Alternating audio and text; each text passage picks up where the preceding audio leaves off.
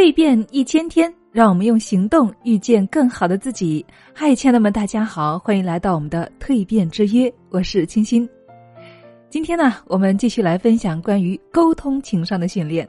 恰当的用字极具威力，每当我们用对了字眼，我们的精神和肉体都会有很大的转变，就在电光石火之间。这是美国作家马可吐温的话。有些人呢喜欢说话，而且呢一直在说，滔滔不绝，却也没有办法准确的表达出意思和感情，这就是词不达意了。词不达意真的很糟糕，想表达的东西说不出来，希望别人能够了解的东西说出来啊，却总是让人误解，这样的交流是很无效的，甚至还可能带来负效应。陈峰是单位新入职的市场调查员。他的工作啊，就是与人沟通，了解消费者的想法。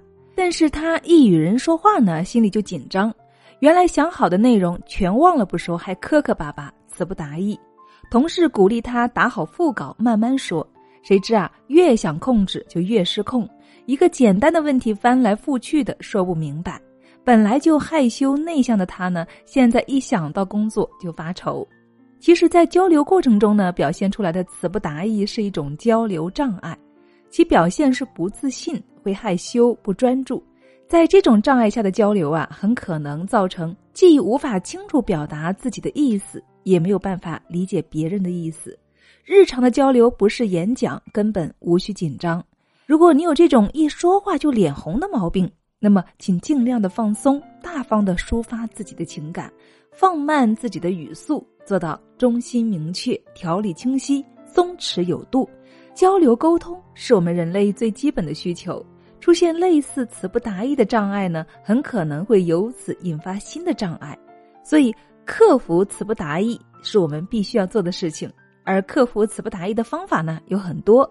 比如说，你可以通过日常练习，慢慢的来改善；也可以通过看书、看电视，向他人取经，学习别人的技巧和方法等等。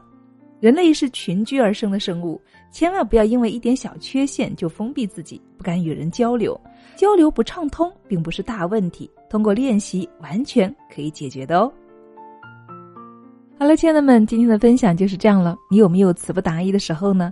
如果有的话，你打算怎样来提高自己的词不达意呢？好了，今天的分享就是这样了，我们明天再见。